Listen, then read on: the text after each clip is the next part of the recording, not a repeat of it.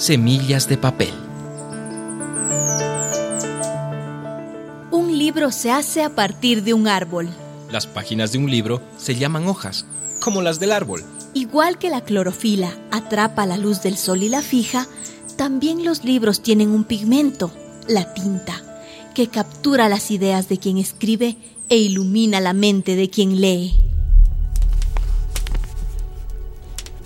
En un lugar de la Mancha, de cuyo nombre no quiero acordarme, no ha mucho tiempo vivía un hidalgo de los de lanza en astillero.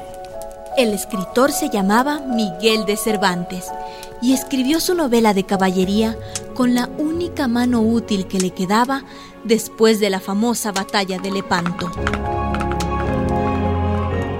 Han pasado siglos y todavía nos reímos con las ocurrencias de Sancho Panza y nos emocionamos con los amores de Dulcinea y nos vemos reflejados en las locas aventuras del Quijote.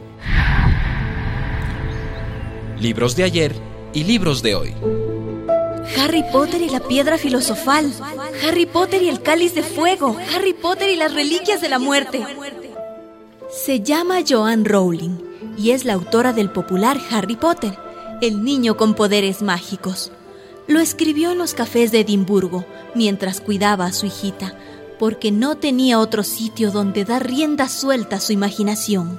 Dicen que las jóvenes generaciones leen poco o nada, pero Joanne Rowling ha logrado entusiasmar y hacer leer a millones de niñas y niños en el mundo con sus libros rebosantes de fantasía.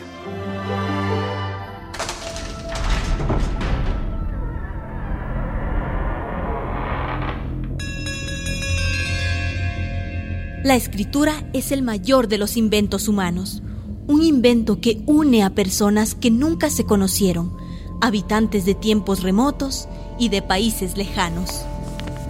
Quien escribe un libro vive para siempre y quien lee muchos libros vive muchas vidas en una sola.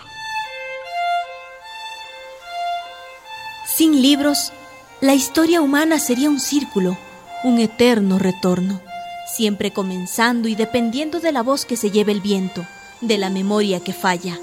Fue la escritura la que facilitó el avance de la ciencia y la cultura, la acumulación de los conocimientos.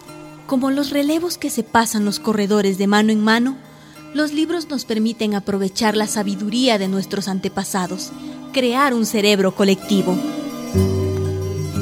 Los libros son como semillas, semillas de papel pueden estar durmiendo en una biblioteca o escondidos en un rincón de tu casa y de repente los abres, los lees y germinan en ti, echan raíces en tu espíritu y ponen flores en tu corazón. Una producción de radialistas.net.